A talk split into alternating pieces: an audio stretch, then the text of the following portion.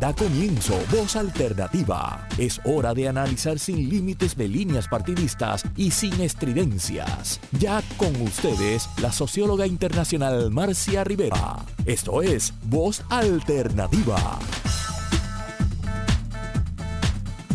Muy buenos días, amigas, amigos, tanto de Puerto Rico como los que me escuchan fuera de Puerto Rico. Eh, estamos haciendo, como les prometimos hace dos semanas, que eh, tuvimos una discusión muy buena sobre la situación de la Universidad de Puerto Rico, todavía en vísperas de que el Senado considerara, ¿verdad?, el, el proyecto de ley y que se radicara formalmente y se discutiera, se tuviera la discusión, ya se había radicado, se tuviera la discusión eh, ante la juez Taylor Swift sobre lo que iba a ser el plan de ajuste de la deuda. Y ustedes preguntarán, bueno, ¿por qué esa, esa relación entre las dos cosas? Y hemos dicho en este programa, y tenemos hoy con nosotros a Daniel Santamaría Ots, que es un privilegio siempre que esté en este programa. Daniel, nos sentimos muy contentos de que hayas podido sacar un ratito para estar acá hoy porque esta persona es el economista de Puerto Rico que más se ha dedicado a dar el seguimiento a esa preparación del plan de ajuste y a la propuesta y los trabajos que está llevando adelante la Junta de Supervisión Fiscal o la Junta de Control Fiscal, como decimos en el argot cotidiano en Puerto Rico. Y esta fue una semana clave porque se cerraba el periodo, ¿verdad? El momento de hacer los planteamientos finales eh, ante la juez, eh, la Junta tenía que hacer esos planteamientos y defender el documento que había eh, sometido este, previamente para la consideración de la juez. a mí me llamó muchísimo la atención y quiero comenzar el programa de hoy sobre el futuro de la Universidad de Puerto Rico, porque en buena medida el futuro de la universidad depende bastante de ese plan de ajuste fiscal, ¿verdad? Y de cómo se interpreten este, las políticas de ajuste contra la institución que sabemos que ha ido precarizándose en términos del presupuesto de que dispone. Eh, y a mí me llamó mucho la atención y con esto quiero comenzar la conversación con Daniel Santamaría, que es un economista egresado de la Universidad de Barcelona. Tiene también un máster en Administración Pública por la Escuela de Asuntos Públicos e Internacionales de la Universidad de Columbia en Nueva York y otro máster en Ciencias de la Información y Datos de la Universidad de Berkeley School of Information. Y él es analista senior de políticas en espacios abiertos eh, en esta institución que trabaja por la transparencia de todas las gestiones que hace el gobierno de Puerto Rico, la Junta de Control Fiscal incluida. Eh, allí este, Daniel lidera el desarrollo y la supervisión de informes de políticas relacionados con la responsabilidad fiscal y la transparencia gubernamental. Antes trabajó como gerente de políticas nada menos en el Laboratorio de Acción contra la Pobreza del MIT, que realiza un trabajo extraordinario, y como gestor de activos del sector financiero en Barcelona. Eh, Daniel, me encanta que estés de nuevo en Voz Alternativa. Eh, sabemos que contamos contigo y queremos este, actualizarnos, ¿verdad? Empecé a decir que me había llamado la atención eh, un resumen bastante minucioso que hizo el principal diario de Puerto Rico eh, y consulté también con varios especialistas que han estado ligados a este caso durante el proceso judicial que se hicieron, ¿verdad? Las alegaciones que se hicieron, los argumentos de tipo financiero y legal que se sometieron a la juez eh, Taylor Swain. Y realmente lo que más me impresiona, tanto de ese resumen como de las opiniones de las personas que estuvieron en esta etapa final, y quiero saber si es la tuya también, es que el documento sometido, el plan de acción, el plan de ajuste de la deuda, uno podría decir que tiene más hoyos que un queso suizo. Es decir, que se encontraron, se demostraron, se pudo quedar, pudo quedar en evidencia algunas, muchas incongruencias, muchos espacios eh, que no estaban definidos, eh, muchos planteamientos que le hicieron generar dudas a la, a la juez a la juez Taylor Swain sobre eh, si lo que se contenía en el plan era factible llevarlo adelante en Puerto Rico. Quiero tu, primer, tu primera reacción sobre este fin de, la, de los argumentos ante la juez. Y la juez pidió tiempo. Sí. Sí, en primer lugar, eh, Marcia, agradecer el privilegio es mío de estar aquí. Eh, saludos a, todas las personas que nos están escuchando y, por supuesto, a las compañeras Salida, María del Mar, Sonia y por, por también compartir hoy conmigo el espacio. Yo primero querría decir que efectivamente han sido ocho días de vistas públicas eh, donde pues, se ha visto, ¿verdad?, ciudadanas, ciudadanos expresándose respecto al plan de ajuste, expertos objetando o apoyando el plan. Y como bien decías, ha habido, ¿verdad? Eh, a diferencia de la unilateralidad en el mensaje de la Junta de Supervisión Fiscal, ¿verdad? Que, procede más a una técnica de mercadeo que otra cosa, ha habido un debate informado sobre distintas partes, sobre distintos expertos, y eso genera que la jueza tenga distintas perspectivas sobre, sobre el plan de ajuste que, que vamos a tener encima de la mesa y que recordemos, van a condicionar, o sea, este plan, ¿verdad? Eh, eh, no es solamente eh, lo que va a Puerto Rico pagar durante los próximos 30 eh, o 40 años. Este plan condiciona las políticas públicas del gobierno de Puerto Rico durante los próximos 30 o 40 años. Ha habido mucho en la conversación, tanto por el Ejecutivo o la Asamblea Legislativa, de decir, queremos pasar este plan, aunque no sea el mejor de los planes, para que se ponga ese reloj y ese contador a cero para salir de la Junta en los próximos cuatro o cinco años, que es lo que necesita la Junta eh, reestructurar y luego cuatro presupuestos balanceados. Lo que ocurre ahí es que eso, eh, ¿verdad?, eh, es un poco una falacia, porque mientras está la Junta en Puerto Rico, paradójicamente, la Junta no ha complementado su misión. Cuando la Junta aprueba un plan fiscal, es porque ahí se materializan las políticas públicas que, que, la Junta quiere para Puerto Rico durante los próximos 30 o 40 años. Así que, aunque la Junta se pueda ir de Puerto Rico, sus políticas se quedan. Y el margen de maniobra para eh, hacer política pública durante los próximos años va a quedar muy limitado a, temas más eh, cosméticos, poco medulares para, Puerto Rico. Y, ahí voy un poquito a tu pregunta sobre la Universidad de Puerto Rico. Recordemos que la Junta, o sea, la austeridad que, eh, que la Junta ha implementado en Puerto Rico, que está afectando a la Universidad de Puerto Rico claramente y que la Universidad de Puerto Rico viene sufriendo recortes desde antes. Recordemos que eso es eh, ¿verdad? importante decirlo. Pero la Junta ha sido como que el colofón y que en su carta se comprometen a esos 500 millones del Fondo General durante los próximos cinco años.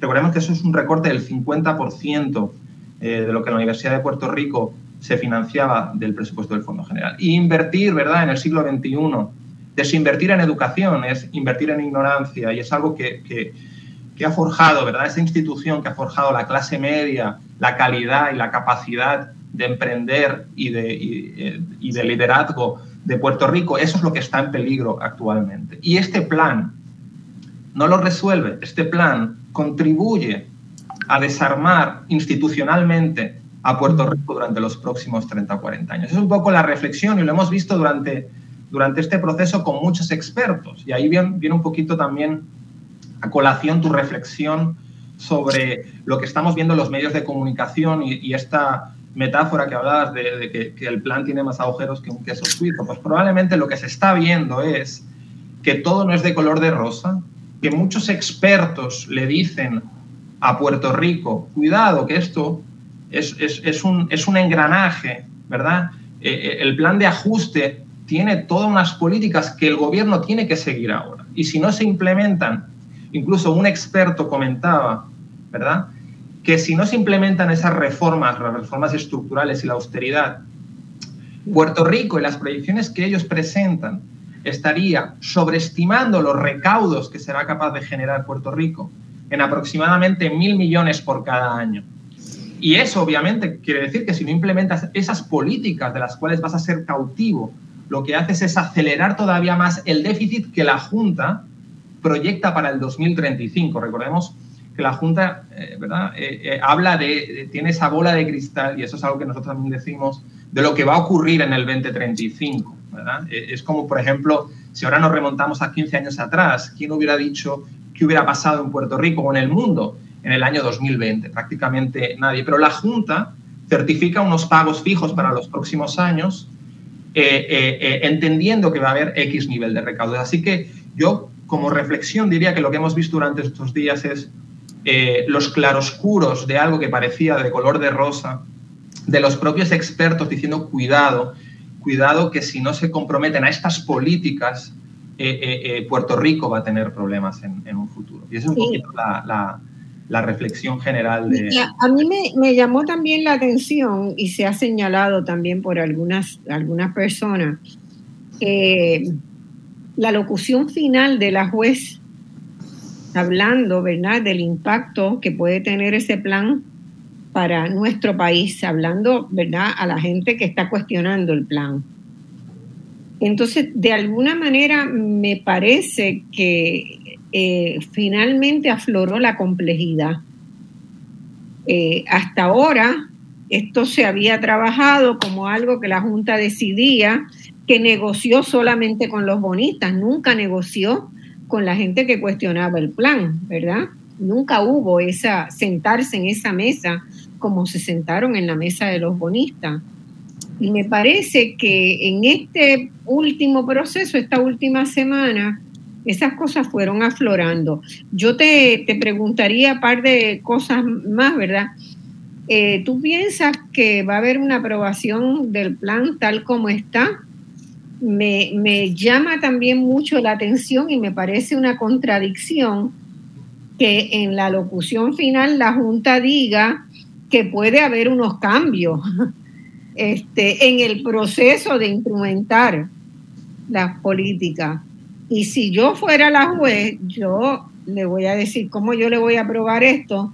Si usted me está diciendo que más adelante usted lo va a cambiar a como quiera. Sí, yo, yo, yo no espero, vamos a ver, en, este, en, lo, medular, en lo esencial, en lo importante de la propuesta del plan, eh, después de unos procesos de mediación durante todos estos cuatro, cuatro años y medio, no esperaría eh, cambios significativos. Eh, la aprobación del plan, debido al gran consenso que hay entre las partes, es eh, más que esperable, ¿verdad? Eh, eso es algo que yo creo que hay consenso, aunque pues a muchos, muchos entendamos que, que, es un plan que pone, ¿verdad?, en peligro la, la supervivencia institucional y el Puerto Rico, tal y como lo hemos entendido durante los últimos 25 años, pero el plan actual, eh, por las partes no vemos mucho peligro de que no, de que no se apruebe, sí que la jueza puede entrar, y eso es un aspecto verdad que no, eh, ¿verdad? muchos otros compañeros más del tema legal pueden entrar, pero sí, sí esperamos quizá algunos cambios en su, en su ruling o en su sentencia eh, final. Así que y, el Departamento de Justicia, porque ella refirió algunos asuntos al Departamento de Justicia, ¿no? y, federal federal, federal. Y me parece que quedó un poco esto, ¿verdad? Uno haciendo una lectura, colocándose en el lugar de ella y las preguntas que se haría, eh, ¿verdad? Ese planteamiento de la cantidad de leyes de Puerto Rico que habría que derogar para instrumentar el plan, ¿verdad? Eh, yo me imagino que la juez, que ha mostrado tener este, eh, seriedad y rigurosidad, va a decir, bueno, pero imagínense cómo yo voy a ir a un país y decirle que 50 leyes no funcionan de ahora en adelante. O sea, hay algunos aspectos delicados ahí, ¿no? No, definitivamente, o sea, Puerto Rico, ¿verdad?, sufre distintas capas, capas de opresión. Eh, eh, está la financiera y está la política, ¿no?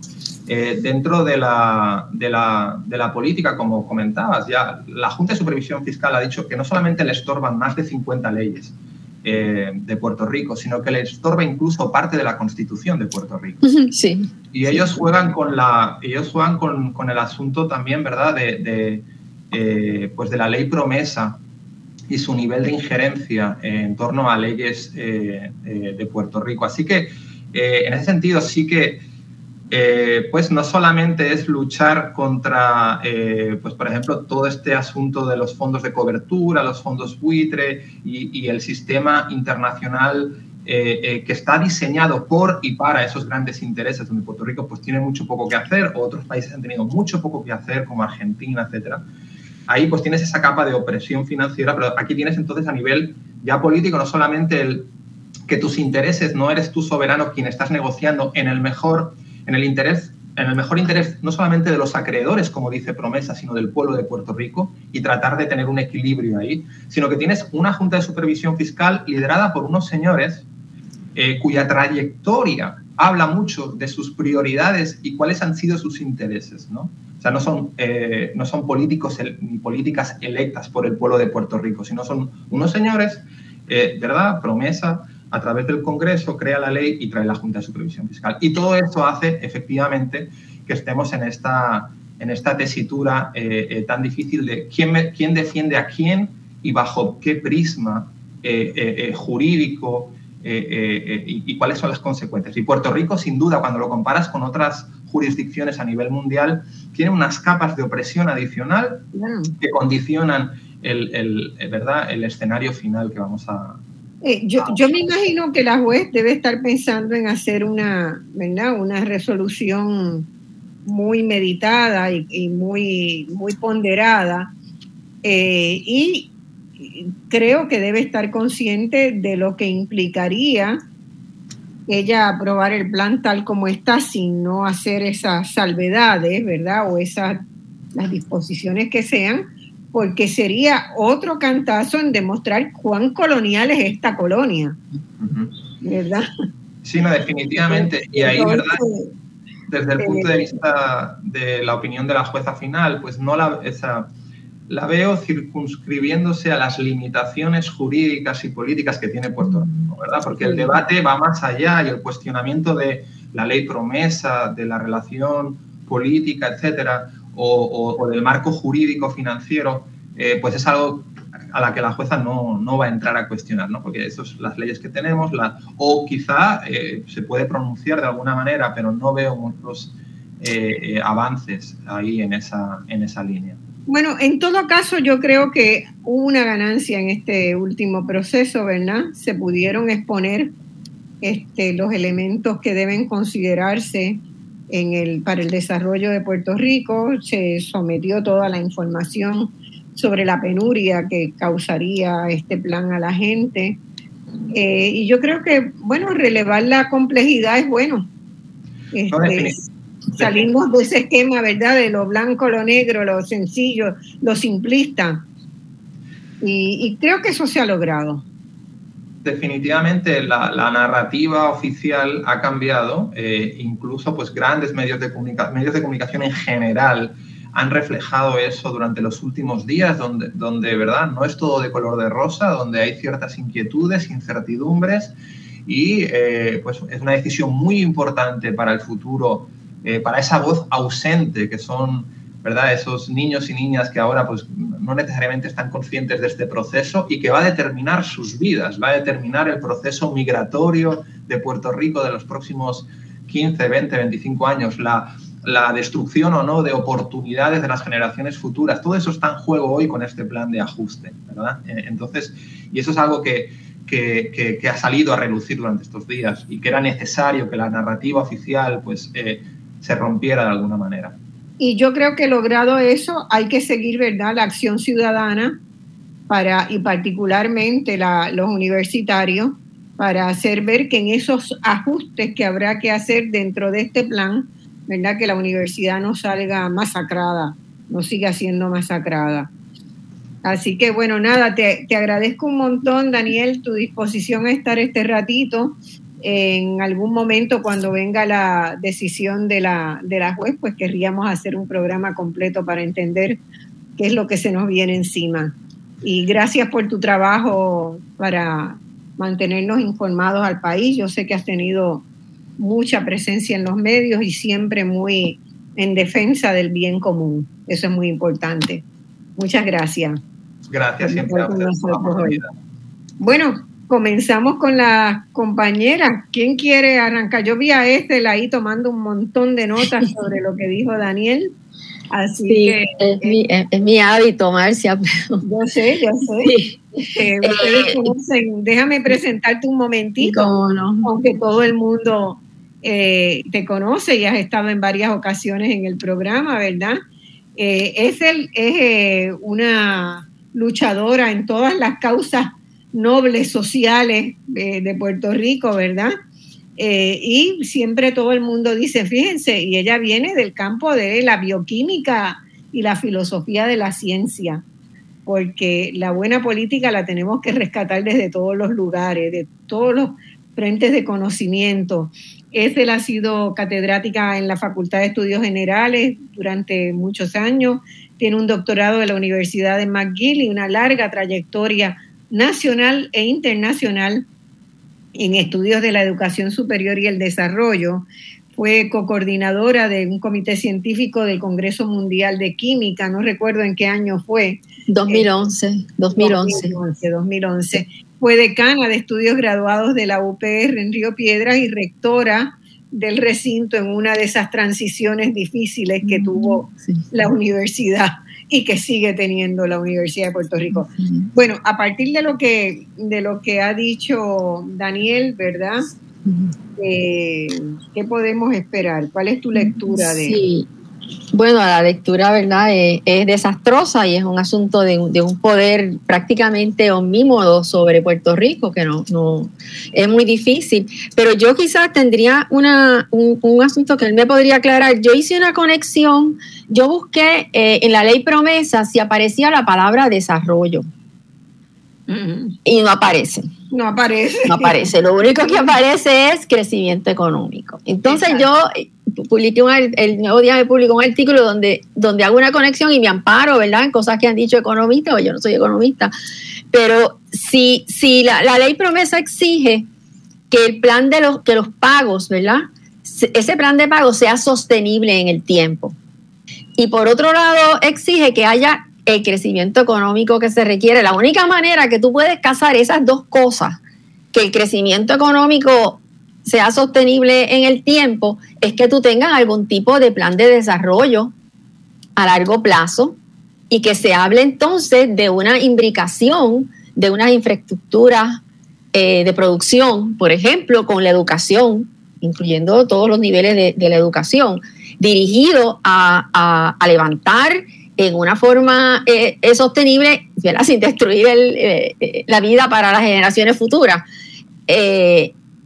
No sé si esa lectura mía pues se estiró mucho o, qué, pero es que dentro de ese contexto es un contrasentido que la universidad, que la Junta de Control Fiscal esté tratando, esté reduciendo la universidad, no solamente a su mínima expresión, dejándola prácticamente inoperable, y es la universidad que contiene los, los bancos de talento que se necesitan para poder pensar eh, y, ejecutar a largo plazo un plan de desarrollo. No, bueno, yo, yo hoy vengo con una provocación para todas ustedes, ¿verdad? Las voy a ir, voy a ir a, acabar de presentarlas a todas de una vez para que todas hablen a la vez. Ok. Este, Sonia Bartolomé, Sonia eh, es ingeniera industrial. Buenos días. Así que buenos días, tenemos una bioquímica y especialista en filosofía de la ciencia y del desarrollo y la función del, de, los estudios universitarios y el conocimiento. Y Sonia es profesora de Ingeniería Industrial en Mayagüez, en la UPR, recinto de Mayagüez. Tiene un doctorado en Ingeniería Industrial de la Universidad Estatal de Pensilvania en 96 y además ha sido sistemáticamente una luchadora por los derechos de los universitarios y es la voz eh, más reconocida en, Mayagüez, ¿verdad? Hay muchas voces en Mayagüez, es un recinto muy activo, pero siempre las expresiones de Sonia Bartolomé son este, muy, muy escuchadas y muy avaladas. Sonia, un placer tenerte en el programa. No habías estado antes, ya no va, no va a ser la primera vez porque quien viene acá tiene que seguir volviendo. El placer es mío y, es un placer compartir con las compañeras que están aquí en la mañana de hoy. Eh, la universidad es nuestra razón de ser, así que estamos, siempre vamos a estar disponibles para, para su defensa.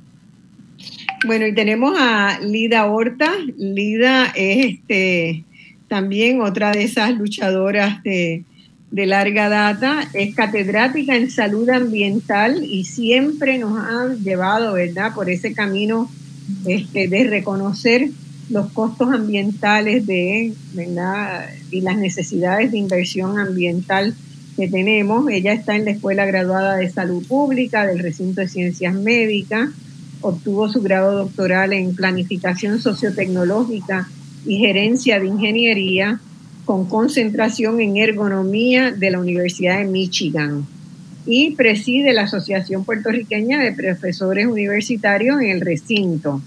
Tenemos también otra. Muy buen día. Encantada en que estés con nosotros y tampoco va a ser la. Yo les tengo una sorpresita, una provocación.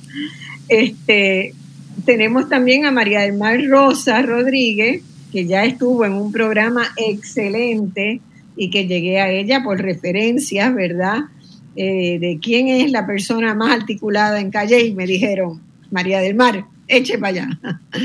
María del Mar es catedrática asociada eh, del Departamento de Estudios Hispánicos en UPR Calle. Y fíjense la diversidad, ¿verdad?, de, extracciones y todas caben en la lucha universitaria.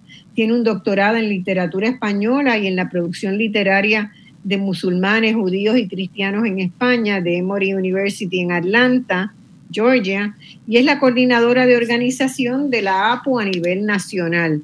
Encantada, este, María del Mar, que esté de nuevo con nosotros. Gracias. Saludos a todas. Es un placer estar aquí con todas ustedes y con Daniel también.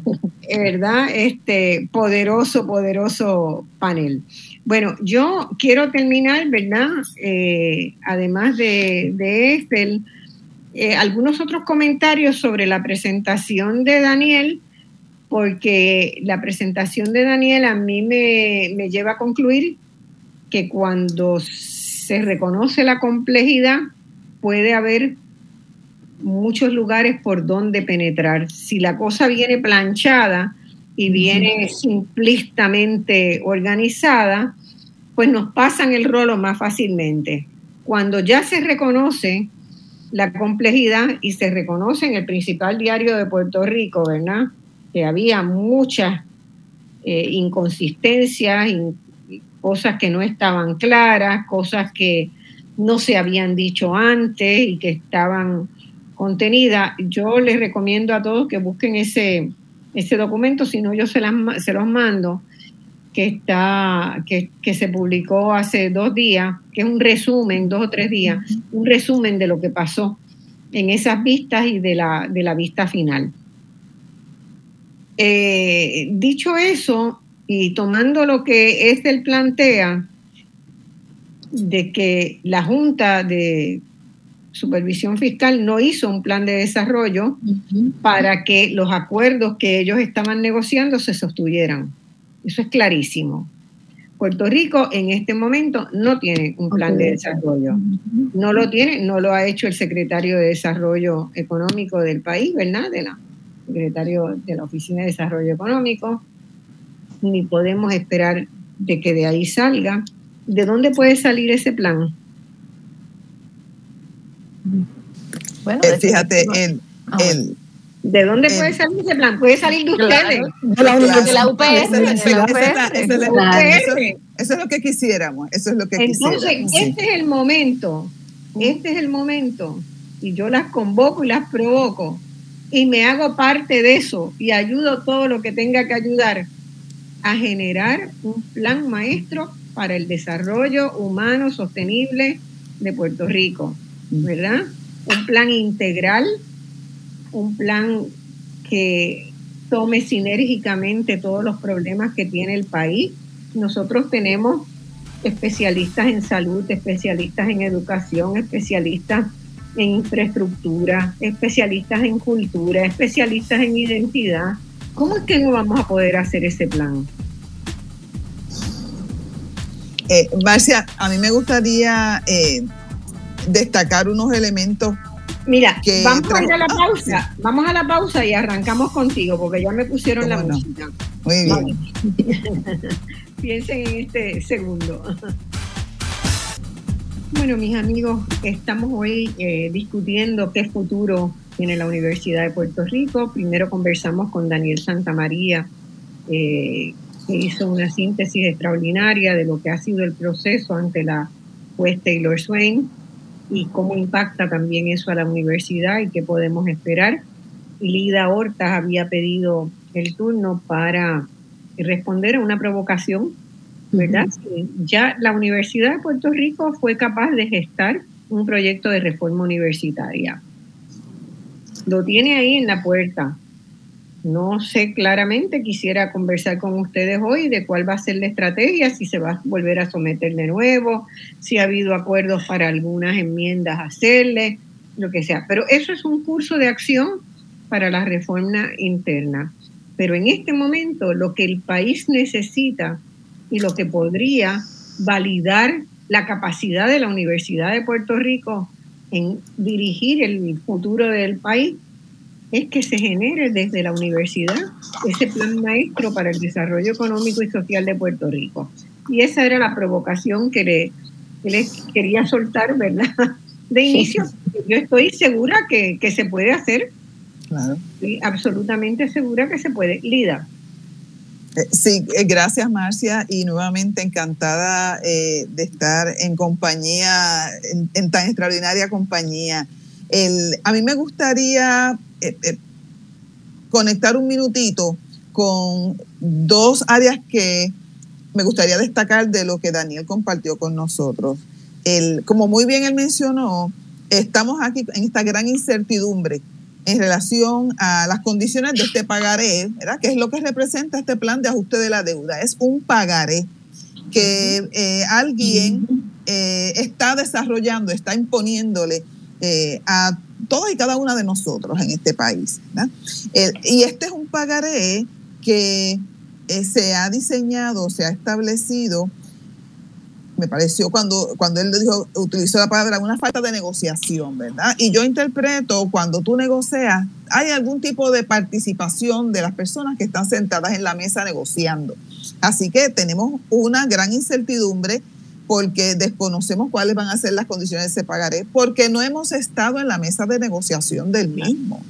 Así que el, en términos de quién está eh, eh, desarrollando, quién está dictando el futuro de este país, podemos identificar pues, que son personas que son externas a nuestro país, que llegaron a establecer unas condiciones de vida, una unas limitaciones en la forma en que eh, los puertorriqueños van a estar funcionando por los próximos 10, 20, 25, 30 años, que no son de Puerto Rico, que no les interesa, ¿verdad? Nada que trascienda el definir esas condiciones de ese pagaré. Cuando tú mencionas cómo se puede establecer un plan de desarrollo para el país que muy bien lo trae Ethel. No, no, no está en ningún sitio en, esa, eh, en, las condiciones que crea la ley promesa. El, nosotros tenemos, y hemos siempre dicho, la, eh, defendido a la Universidad de Puerto Rico como la institución que debe funcionar como un motor socioeconómico para el país. Es, la institución de educación pública que debe desarrollar el futuro de este país, el talento, el, personal eh, que cohabita con nosotros.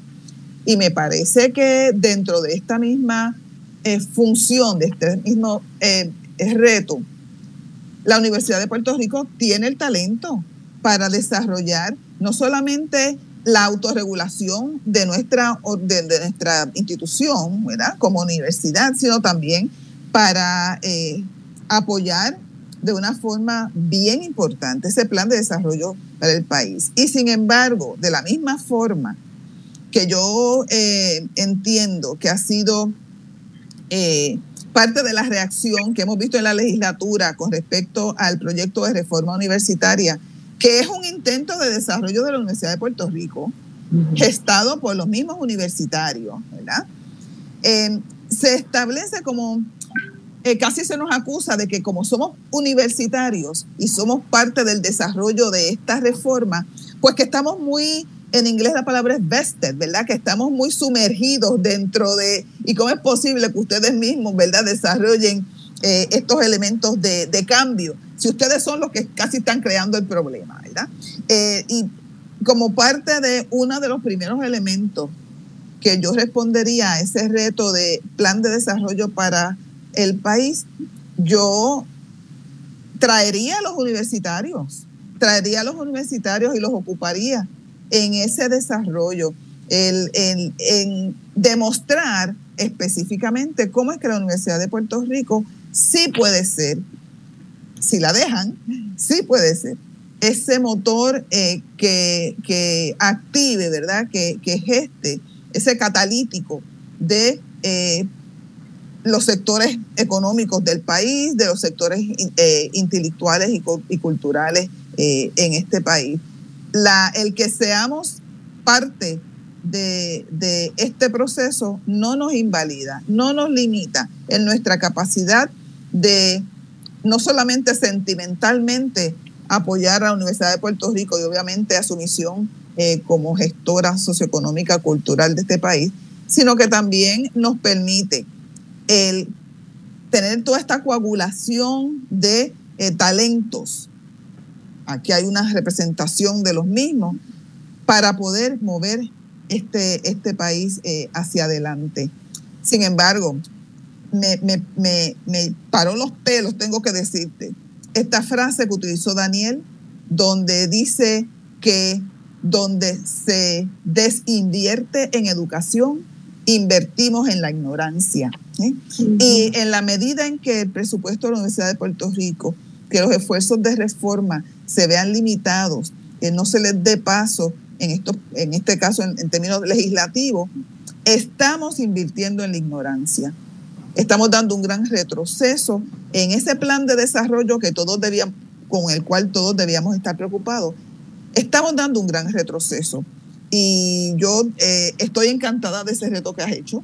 Me parece que es importantísimo el que podamos eh, responder frente a toda esta incertidumbre, eh, podamos responder pensando en el futuro, con elementos fijos de planificación, con pasos eh, eh, basados en evidencia eh, y, ayudarnos a nosotros mismos a establecer estos pasos de organizados para el desarrollo de nuestro país y garantizar que el impacto de este terrible plan que todavía no sabemos cómo va a impactar directamente a la Universidad de Puerto Rico, porque lo que establece es un no le hace, ¿verdad? No la ayuda, no la ayuda eh, en, la, en los elementos que toca a la Universidad de Puerto Rico. Queremos identificar que quién puede defender a la Universidad de Puerto Rico, lo puede defender el país en, en Puerto Rico lo pueden defender sus universitarios. Absolutamente. Eh, ¿Quién quiere seguir? Yo puedo seguir. Este, yo creo que hay algo bien importante de este momento histórico, ¿verdad? A pesar de, toda la frustración que ha conllevado para cada uno de nosotros todo lo que ha ido pasando. Eh, pero en esta coyuntura hay tres cosas que se, han, que se han unido para, como tú bien dijiste, Marcia, sacar a la luz la complejidad de un plan que venía bien planchadito y que nos los iban a espetar sin, sin más, ¿verdad? Sin, sin más, más que decir, ¿no? Eh, y yo creo que una de las cosas es la capacidad de movilización, eh, de cierta manera espontánea por diferentes grupos, incluyendo a los estudiantes también, de organización, de, saber eh, organizarnos colectivamente desde los trabajadores, los estudiantes, las diferentes asociaciones, grupos, grupos políticos, partidos, de todas las partes y decir, ojo, eh, esta y denunciar algo que iba a pasarnos desapercibido, ¿no? que nos iba a afectar grandemente y esa denuncia colectiva, esa denuncia ciudadana hace que todo esté, que se lo estén pensando mucho mejor. Sabemos que la jueza Taylor Swain no es nuestra aliada, pero ha hecho que ella flaquee, ha hecho que ella vaya un poco más suave. Lo logramos también con nuestra legislatura, ¿no? Así que ese proceso de movilización es importante esa movilización y esa denuncia, pero en esta coyuntura particular hay otros dos elementos fundamentales que también están ahí. Para mí es como un triángulo, ¿verdad? Está la movilización, está la organización, ¿verdad? Eh, ciudadana, ese diálogo entre los diferentes sectores, pero también está la posibilidad de traer propuestas. Y eso es lo que se ha hecho con la reforma eh, universitaria, ¿no? Y yo quiero decir algo, ¿verdad? Yo sé que, que, que la reforma atiende muchísimos de los problemas que tiene la Universidad de Puerto Rico, pero hay que seguir de la universidad así coja como está, así ahorcada como está, así desbancada como está, sigue siendo una pieza fundamental en el desarrollo del país. Así como está, sigue siendo, ¿verdad?, el motor económico más grande de Puerto Rico, sigue sirviendo a, es elemento fundamental en la salud pública del país a través de los hospitales, eh, la red sísmica, clínicas legales, las investigaciones en el país. O sea, si la universidad, eh, la universidad tiene, ¿verdad?, el peso más grande, ¿verdad? Eh, el arte y la cultura, los proyectos comunitarios, eh, los proyectos agrícolas, aún con todo lo que quisiéramos cambiar, ¿verdad?, dentro de la agricultura del país para que sea sustentable, para que sea agroecológica, la universidad tiene ya esa infraestructura. Así que si nosotros queremos mejorar, sabemos que la universidad tiene sus, sus arrugas, ¿no? Y tiene sus problemas, pero poder mejorar ese motor, esa infraestructura de país que ya tenemos en la universidad, pues para eso está esta reforma universitaria, ¿verdad? Por eso también tenemos la propuesta. Entonces, hemos llegado a una coyuntura donde no solamente estamos denunciando, sino que estamos organizándonos, que estamos hablando más, estamos hablando más entre sectores. En este proceso huelgario que, que yo sé que mis compañeras saben que ha sido duro, hemos hablado mucho con los estudiantes también y hemos empezado a a trabajar ese intercambio, ¿verdad? Yo creo que cuando, cuando ya te quitan todo, eh, y yo sé que es una frase así medio trillada, cuando te quitan todo, te quitan hasta el miedo, pero también te fuerzan, ¿verdad?, a cruzar puentes y yo creo que estamos en ese momento. Y no debemos olvidarnos de que la universidad ya es todas esas cosas. Lo que pasa es que puede ser mucho mejor. Entonces, en un momento de crisis como el que estamos, que necesitamos un desarrollo económico muchísimo mejor, que necesitamos una agricultura muchísimo mejor, que necesitamos un sistema educativo muchísimo mejor, pues que, que, se, que se cae de la mata, que donde hay que invertir esos esfuerzos es en la Universidad de Puerto Rico, ¿no? Y, y, hay que ver todo lo que la universidad le da al país más allá de la educación y del salón de clase y compararlo con lo poquito que el país invierte en la universidad, porque cada vez esa fórmula se sigue reduciendo y nos gusta mucho mirar hacia Estados Unidos, pero también es la compañera Rima Bruce y está por sacar un artículo, y con esto hago que la, pincho un poquito más, sobre las aportaciones de los diferentes estados a las universidades públicas en sus estados. Y cuando ella hace una media de esas aportaciones, se acerca mucho a la fórmula que nosotros tenemos. Y hay muchos estados que aportan muchísimo más al Fondo General de sus instituciones públicas que lo que aporta la Universidad de Puerto Rico. Así que ese argumento de la Junta de Control Fiscal de que la aportación de ese 9.6%, que es mínimo, es mínimo, ¿verdad? Eh, eh, eh, que esa aportación es demasiado para la universidad, pues se cae de la mata, no, no es cierto, es pura demagogia, porque realmente para sacar el país del hoyo y de la crisis económica de donde está, donde hace más sentido invertir ese dinero es en, es en la universidad. Eh, sin embargo, yo me pregunto, digo, bueno, si se cae de la mata, si, si lo vemos como un contrasentido, el ataque a la universidad con lo que quieren hacer, a veces es difícil pensar que esto es algo que no sea adrede, ¿verdad? Que esto no sea una, una pero, de construir. pero si, como tú dices, nos organizamos, si tenemos una base de militancia que ya ha estado respondiendo bien y generamos los proyectos nuevos que queremos, tanto proyecto de la universidad como el proyecto de país, eh, va a ser más difícil que nos pasemos el rolo. Sonia. Sí, o sea, yo, pienso también que tenemos que tenemos que educar, educar a la gente. La gente a veces no entiende qué hacemos en la universidad. Y entonces eh, uno de los argumentos que yo escucho es que la población en Puerto Rico se ha reducido y que hay muchos menos estudiantes. Pues la realidad es que la universidad recibe una tercera parte de los estudiantes de escuela superior, de, grado 12, y si la, si la población se ha reducido, pues vamos a recibir más, un, un porcentaje más alto. Nosotros somos la institución que tiene las tasas de graduación más altas del país, así que somos los que más aportamos al país.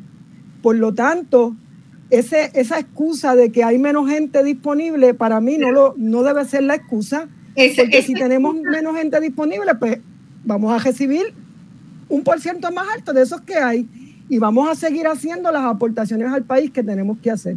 Así que yo creo que por ahí tenemos que empezar. hay muchas maneras de mejorar el ingreso a la Universidad de Puerto Rico, tanto mejorar la posibilidad de ingresos de Puerto Rico, como de recibir, por ejemplo, los hijos y los nietos de las generaciones que se han ido del país y de reconstruir nuestros lazos con la comunidad de la diáspora, que tan importante es, ¿verdad? Pero, pero aún, tiene la posibilidad de generar un regreso, una población de regreso universitaria de entre 15 y 20 mil estudiantes por año. Y eso es muy importante, no solamente importante contabilísticamente, el pago de las matrículas, ¿verdad? Esa, esa contabilidad, eh, la economía en gran medida se ha convertido en contabilidad y yo muero todo el tiempo.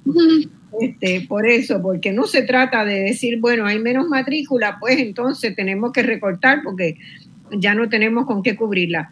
Hay, hay, con un pequeñito esfuerzo así, que nos daría un sentido totalmente distinto de la vida entre las comunidades que se han tenido que ir para los Estados Unidos, ¿verdad? A buscar trabajo y a buscar oportunidades educativas. ¿Por qué? Porque la Universidad de Puerto Rico es más barata que la mayoría de las universidades en Estados Unidos.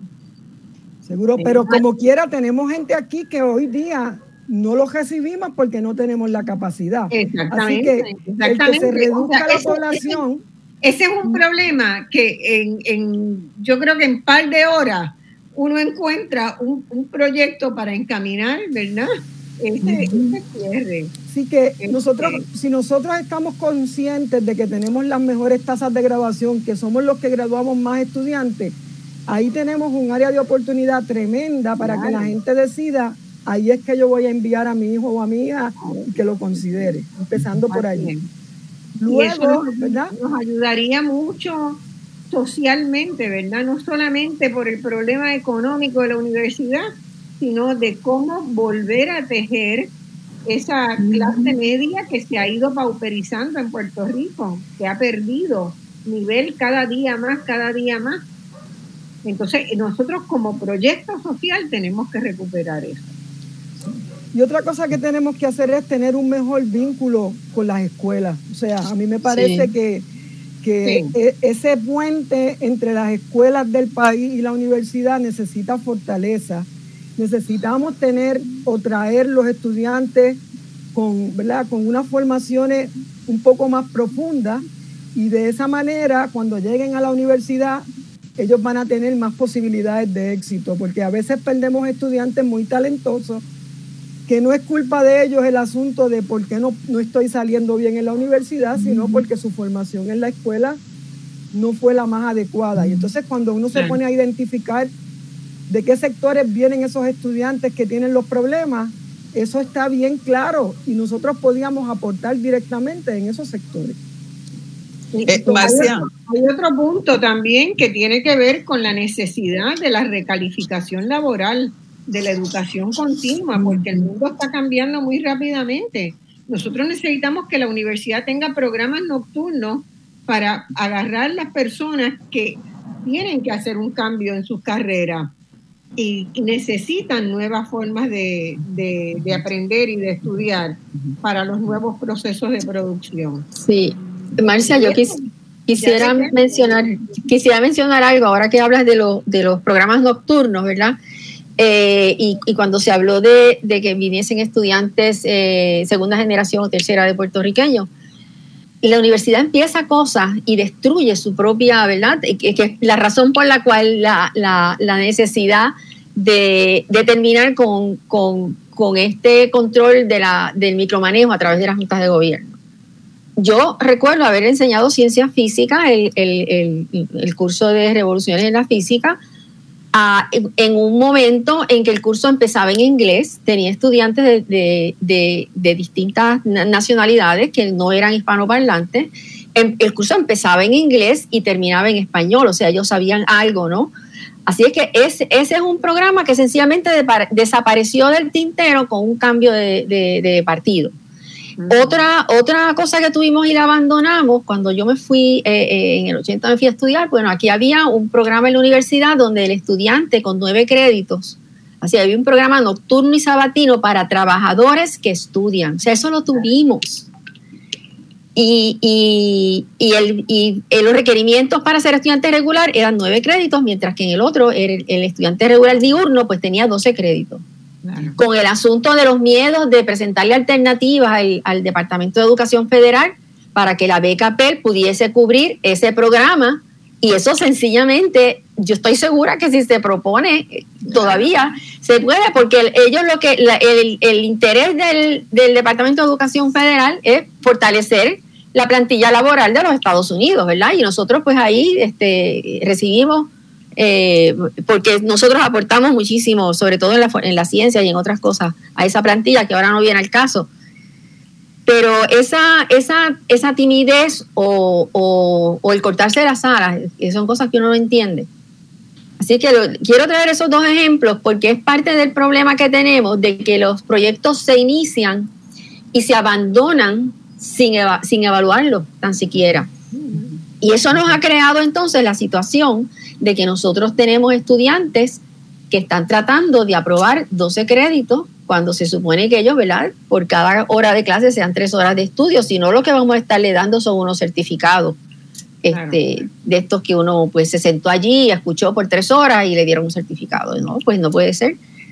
y, están entonces trabajando en dos trabajos, ¿verdad? A tiempo parcial, eh, en distintos lugares, con conflictos que entran en conflictos con, inclusive con, con la educación a distancia, porque no tienen el tiempo ni la dedicación, ¿verdad? para, para poder. O sea, quería, quería poner esta nota al calce, que no es que a la universidad no se le haya ocurrido, es peor todavía, porque hemos tenido las, herramientas y las hemos descartado. No, no, nosotros, ¿verdad? Los, los, los, jefes allá. De... Hay, hay un principio sobre el cual la UNESCO, que ha trabajado toda la vida en cómo articular sistemas educativos, ¿verdad? Reitera, y es la necesidad de que todas las personas como derecho humano fundamental tengan acceso a una educación de calidad a lo largo de toda la vida. Eso quiere decir desde que nacen, preescolar, hasta que mueren, porque las necesidades educativas van evolucionando con el tiempo y con las tecnologías y con los nuevos descubrimientos, ¿verdad? Entonces, si la Universidad de Puerto Rico se coloca en esa perspectiva que yo conozco los esfuerzos que él misma ha hecho para eso, este, se coloca en esa perspectiva, nosotros podemos eh, refundar la universidad sobre, esa, sobre una premisa así, que le da una vigencia a la universidad y que la gente la va a reconocer, porque el problema es que mucha gente hoy no reconoce para qué sirve la universidad. Y eso es Marcia, Fíjate, y a mí me gustaría eh, en esa misma línea eh, que, em, discutiéramos entonces cuál es el problema, ¿verdad? O sea, ¿qué es lo que ha pasado con la Universidad de Puerto Rico? Que de momento es el gran enemigo del país, ¿verdad? En estos momentos es eh, la institución este, de los paros, pero ¿cómo quieren dejarlas abiertas y las cierran? O sea, ¿dónde es que está el problema? Y, yo me atrevería a mencionar que hay un plan establecido para precisamente eh, reconociendo el poder que tiene la Universidad de Puerto Rico para crear una, un, pensamiento crítico, un pensamiento crítico, unos talentos que, eh, eh, pueden tener un aporte dramático a este país. ¿Por qué razón entonces no le apostamos a la Universidad de Puerto Rico y no invertimos en ella. Pero fíjate lo que ha estado pasando. Tenemos personas en posiciones dentro de la universidad que realmente no creen mucho en ella, no creen mucho en la universidad, en la, educación pública, ¿verdad? Podrían tener exposición a, sistemas educativos en otros estados, eh, pero no necesariamente apoyan el sistema educativo de la Universidad de Puerto Rico. Tenemos aún más a, personas en antas eh, expuestos en el gobierno diciendo que la deben cerrar. O sea, aquí se ha eh, establecido un argumento en contra de la Universidad de Puerto Rico eh, que, trastoca esto mismo que hemos en, 15 minutos hemos establecido unos elementos importantes que la Universidad de Puerto Rico puede desarrollar para contribuir al país. Y es el mismo gobierno el que está en contra de que ese tipo de procesos se puedan dar. Y yo creo que es importante establecer que hay que darle un espacio a la Universidad de Puerto Rico para que eh, realmente eh, eh, pruebe, ¿verdad?, dentro de cada uno de estos elementos que ustedes han estado estableciendo, que sí que es capaz de cumplir con su misión y que es capaz de, de virar, ¿verdad? de alterar esta, esta aceleración que llevamos hacia el barranco, de parar esa, y, desacelerar ese ímpetu eh, al que nos están llevando con eh, estos procesos de quiebra. El, debo decir también que eh, en términos del presupuesto de la Universidad de Puerto Rico, hemos estado escuchando personas que siguen insistiendo, aun cuando estos recortes se han seguido dando, que podemos ajustarnos a los mismos. Y esto nace de la misma Universidad de Puerto Rico, de personas que han llegado a la Universidad de Puerto Rico a regirla, ¿verdad? A, ocupar posiciones de mucha importancia y que realmente no tienen la menor idea y no se han ocupado de conocer a la estructura, de conocer al país y de identificar de qué forma realmente esta institución puede contribuir al desarrollo sostenible del mismo. Tenemos que ir a una pausa ahora, pero cuando volvamos quiero que empecemos a desmitificar eso de qué es la Universidad de Puerto Rico, cómo se accede a la Universidad de Puerto Rico, los profesores y el personal no docente y cómo acceden los jefes a la Universidad de Puerto Rico. Porque hay una diferencia bien grande. Vamos a la pausa y volvemos inmediatamente con voz alternativa. Bueno, mis amigos, en el día de hoy hemos estado discutiendo qué vendrá para la universidad, cómo podemos, ¿verdad? Este, qué, qué, futuro le vemos a la Universidad de Puerto Rico. Y los que estamos, las que estamos en este programa en el día de hoy, estamos viendo un futuro muy prometedor, pero para llegar a él hay que desmitificar muchas cosas sobre la Universidad de Puerto Rico. Eh, muchas personas dicen que la universidad se ha convertido en un lugar meramente de este, poner el pensamiento crítico, entendiendo el, el pensamiento crítico como el antigubernamental, como si eso fuera pensamiento crítico, ¿verdad? Este, y yo quiero, hay una cosa que a mí siempre me llama mucho la atención, ¿verdad? Que es una disparidad, una de las grandes desigualdades que tiene Puerto Rico y que si la entendemos, podemos comprender mejor por qué pasa lo que pasa en la Universidad de Puerto Rico. Y yo quiero eh, este, preguntarle a María del Mar, por ejemplo, que es la más joven que entró acá a la Universidad de Puerto Rico. ¿Cómo fue ese proceso de entrar a la universidad? Lo que tú dices es muy cierto, tanto el proceso de selección de docentes como de estudiantes, por lo que menciona Sonia también, hay muchos que quedan fuera porque no podemos atender a tanto, son bien, bien exhaustivos. Sabemos que los mejores y las mejores estudiantes de Puerto Rico entran en la UPR, ¿verdad? Y los docentes también pasan un proceso de selección que es... Eh, es duro, es arduo, a veces no es muy justo, ¿verdad? Eh, pero es bien, bien. Y de ascenso, y de ascenso. Y de ascenso aún más, que hay que pelear esos puntitos, cada uno de esos puntitos hasta más no poder. Entonces, si la reforma universitaria es ese, esa propuesta que dice esa misma rigurosidad que tenemos al seleccionar eh, docentes y estudiantes, la queremos en seleccionar a nuestros líderes, porque obviamente el, el gran problema de la universidad es la gobernanza. Una gobernanza que no ha sabido ni tan siquiera defender el presupuesto de la universidad. Así que eh, ellos son nombrados, caen así como bombito al pitcher. Bueno, yo, quiero que la gente entienda, ¿verdad? Que un profesor universitario hoy en la Universidad de Puerto Rico, no sé en qué, este, a lo mejor tú tienes el dato exacto, pero ¿qué por ciento de los docentes universitarios en UPR tienen doctorado? Es altísimo, es de los más... Es un requisito de contratación. Es un requisito. de contratación. Es posible que queden algunos profesores de la época en que se contrataba con maestría, ¿verdad? Eh, que están en, su, en, su proceso de, rendir los servicios, son evaluados, ¿verdad? Todos somos evaluados continuamente, se nos requiere, se nos exige, eh, se nos exigen evaluaciones durante el periodo de cinco años de contrato probatorio, ¿verdad? A veces la gente eh, en, su, en sus eh, profesiones pues, o en sus trabajos, pues tienen seis meses de, de, servicio, de contrato probatorio. El contrato probatorio del profesor universitario y del investigador pues es de unos cinco años, ¿verdad? Que es mucho, es mucho más, eh, más largo. El, el, cuando se ingresa en el reclutamiento ahora mismo, se pide un, el grado doctoral como, como grado de ingreso hay algunas excepciones, por ejemplo, eh, si usted va a contratar a una persona para enseñarle a otro a tocar piano, pues si tiene el doctorado mejor, pero lo que usted necesita es que, tenga destrezas de ejecución. Así que hay, hay esa, eso, esa, esos espacios. Esos espacios, pero fíjense que como norma en la Universidad de Puerto Rico, la gente necesita después, de, después del bachillerato, por lo menos cuatro, cinco años, seis años más de estudio hasta completar un doctorado.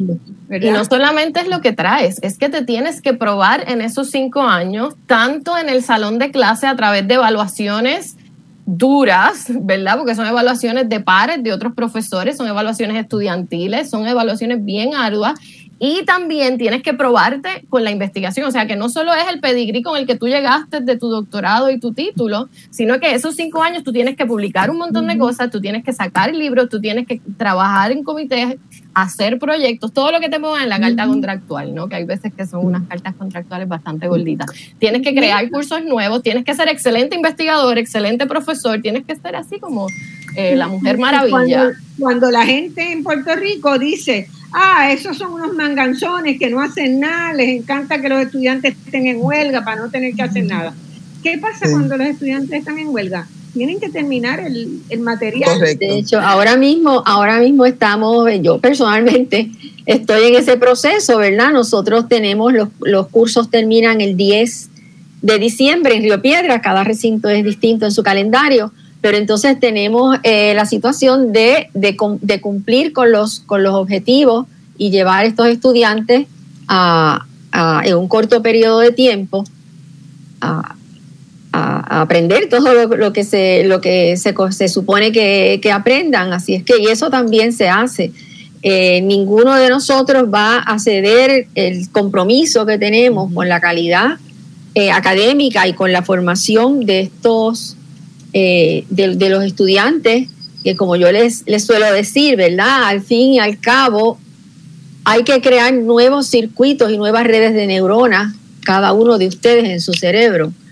Y, ese, ese, ese proceso requiere entonces un compromiso no solamente de parte del, del profesor, sino una metodología que ponga al, al, estudiante en condición de ese aprendizaje para toda la vida, ¿verdad? Que está proponiendo la UNESCO. Así que no es cuestión de ir a vaciar contenido como si el estudiante fuese un recipiente y eso es otra, otro tema, ¿verdad? En otro momento. Y, es algo que cuando hablamos de reforma y, valga la, aclaración y la nota al calce, eh, la ley universitaria es solamente una herramienta eh, para, para permitir que estos procesos ocurran. Y lo otro que es bien importante que la gente sepa es que la universidad se está transformando continuamente, no quizás en sus estructuras, pero en términos de el conocimiento que se está generando, eh, las experiencias que a las que se expone el estudiante, no no lo que yo, aunque el título del curso sea el mismo, lo que yo hago ahora no es lo mismo que yo hice hace cinco años. Así es que son, son cosas que es importante que, la, que se entiendan. Y si me permites una, como una oración más, a ver cómo yo pongo todo esto en una oración, es que a mí me, motivó mucho escuchar a, las colegas, ¿verdad? Y yo digo que uniendo la tríada de movilización, organización y propuestas de María del Mar con las estrategias para reconstruir el vínculo sociedad con UPR. A mí me parece que la tarea más grande que tenemos ahora es, esto que tú estás haciendo, ¿no? Es explicarle a la gente qué, qué es la universidad y para qué es la universidad. Porque al final, cómo anda por dentro, lo que pasa, pues a nadie le importa si no piensa que esa universidad tiene algo que ver con su, con su vida, ¿verdad? Y entonces eh, eh, lo que Lida plantea, ¿verdad? En términos de las capacidades eh, que están representadas en el conjunto de talentos de estudiantes, profesores y empleados no docentes que tiene la universidad ahora mismo y, y lo que se puede hacer, pero que no es que nos tenga el espacio a la UPR, ese espacio hay que tomarlo. Y hay que tomarlo con la ayuda de, un pueblo que esté convencido de que esa no es la universidad de los universitarios, la universidad del Estado es la universidad de cada una de las personas que están aquí los que están afuera también. Quería sacar eso porque no quiero que se me quede en el tintero. Y yo quiero, eh, como esta parte de desmitificar, ¿verdad? Eh, yo quiero que hablemos un poquito de esa huelga. Y yo le te voy a contestar lo que le contesté a una de mis vecinas que me dice, bueno, estás en huelga, estás de vacaciones. Eh, y no, cuando estamos en huelga, los profesores estamos trabajando doble y triple porque la huelga es un espacio de paralización de la cotidianidad para ocuparnos y educarnos sobre la coyuntura actual. Eso es lo que hicieron nuestros estudiantes en los portones y que algunos siguen haciendo, ¿no? Eh, vamos a paralizar la cotidianidad de las clases académicas, de mi vida personal y mi, individualismo profesional y voy a ocuparme en lo que está pasando en el país. En esos momentos, los profesores y las profesoras solidarias estamos en los portones, estamos trabajando con los estudiantes, estamos metiendo mano en los senados para que no los atropellen, ¿verdad? Estamos trabajando junto a ellos y encima, como quiera, como dijo Ethel, no vamos, ¿verdad?, a dejar de dar nuestras, o sea, no vamos a dejar de cumplir con nuestras clases. Así que una vez se levanta la huelga, porque no hay manera que yo cruce en línea de piquete virtual o presencialmente, ¿verdad? Una vez se levantan las huelgas, entonces nosotros nos cae ese mar de trabajo de todas las horas que no cumplimos, las tenemos que cumplir profesores y estudiantes. Así que el que se crea que la huelga lo que hace es alimentar la vagancia, es doble, está completamente equivocado, es doble el trabajo. Es mucho más trabajo para el estudiante ahora en Navidades tener que reponer todas esas horas de trabajo, ¿verdad? Y para nosotros también, que tenemos familias, que tenemos vida, ¿verdad? Así que es una manera de decir, esto es tan importante, esta coyuntura es tan importante que yo voy a paralizar mis labores cotidianas, ¿verdad? Que yo le hago un llamado al pueblo de Puerto Rico que se atrevan a hacer eso de vez en cuando. De vez en cuando hay que saber paralizar labores, paralizar trabajo y decir esto es más importante, vamos a atender esto, vamos a educarnos en esto, vamos a entenderlos mejor para poder dar la lucha. Así que en eso de, la huelga es importante, ¿verdad? Hacer esa salvedad, porque yo creo que eso es uno de los, de los argumentos principales que usan para demonizar la Universidad de Puerto Rico. Y yo veo como un espacio de valentía cuando se paralizan labores por algo que, que, que, nos trasciende, que nos trasciende como individuos, ¿no? Y eso es lo que han hecho los estudiantes en los portones también. Muy bien, me, me, me, alegra mucho que hayan hecho esas expresiones. Quiero seguir un punto que es él mencionó y que no se nos escape, porque yo también he escuchado a mucha gente decir que no solamente son unos vagos cuando están en la huelga, sino que tienen tres meses de vacaciones en el año, ¿verdad? Fíjense una cosa, la renovación del conocimiento es de tal velocidad que los contenidos de una disciplina, y esto pasa particularmente en algunas disciplinas, cada vez más sucede en todas las disciplinas, pero en cualquier disciplina de la ciencia, por ejemplo, cada seis meses se renueva totalmente el conocimiento. Lo que le enseñaron en biología a usted o en física a usted el año pasado, ya hoy no es, porque ese nivel de conocimiento se renovó. ¿Qué tiene que hacer un profesor? Leer y estudiar y estudiar y estudiar para estar, ¿verdad? En la frontera del, del conocimiento para poder enseñar. Tomo el ejemplo de la, tenemos dos ingenieras aquí, ¿verdad? Especialistas en distintas ingenierías, ¿verdad? Pero en ingeniería, la introducción de nuevos materiales, por ejemplo, ha sido una revolución total. Entonces, ¿qué tienen que hacer? Tienen que estudiar, estudiar, estudiar, estudiar todo el tiempo para poder ofrecer una educación de calidad. Y resulta que la Universidad de Puerto Rico la ofrece. Correcto. La ofrece y está bien ranqueada. Y, se ha mantenido pese y mientras en otras universidades las docentes y los docentes tienen una, dos clases, ¿verdad? Nosotros tenemos una carga académica de cuatro, que es el doble de la carga académica que yo tenía cuando estaba en Carnegie Mellon enseñando, ¿no? Y con el doble de estudiantes por salón también. Así que nuestros veranos realmente son para investigar, para preparar las clases. Yo me reía porque mi nena de cinco años me discutió el otro día en vacaciones nos fuimos de vacaciones y yo dije que no iba nada de tecnología para ellos, que íbamos a jugar, y, pero mamá se tuvo que llevar la computadora, porque aunque yo estoy en huelga, pues estoy como preparando las cosas, ¿no? Y me dice, esto es trampa, mamá, tú estás trabajando. Yo le dije, tú sabes qué, yo voy a cerrar la computadora y tú tienes toda la razón. Así que el que se crea que nosotros no, o sea, por los fines de semana y los veranos no trabajamos en Navidad, yo creo que esos son todas nuestras parejas y todo el que vive con nosotros sabe que esos son los momentos donde más estamos trabajando, desde sol, ¿no? Este, eh, a mí me gustaría añadir también este, que dentro de este, estos elementos de dónde, cómo ocupamos nuestros espacios, ¿verdad? Eh, Ciencias Médicas, que es donde yo vivo, él tiene un programa eh, de currículo de 12 meses, a diferencia de los demás recintos donde llega a mayo y entonces hay un espacio de enseñanza de verano. Nosotros no. Nosotros tenemos un horario muy parecido al horario de, otras, otras agencias de gobierno donde trabajamos 12 meses. Así que en ciencias médicas nosotros tenemos un mes que tú acumulas para utilizar tus vacaciones, que algunas personas distribuyen a través de todo el mes, pero en el caso mío, ese es el mes que yo utilizo para ponerme al día en lo que sea que tengo que escribir, en lo que vaya a publicar, en, la, en el desarrollo de eh, eh, tiempo dedicado para desarrollo de nuevas propuestas, porque parte de mi trabajo es traer dinero a la Universidad de Puerto Rico, ¿verdad? Y eso se hace eh, estableciendo, desarrollando propuestas y enmarcando esas propuestas para que cuyos productos sean productos que beneficien al país también. O sea que, que hay un elemento de, de, este círculo que realmente no termina.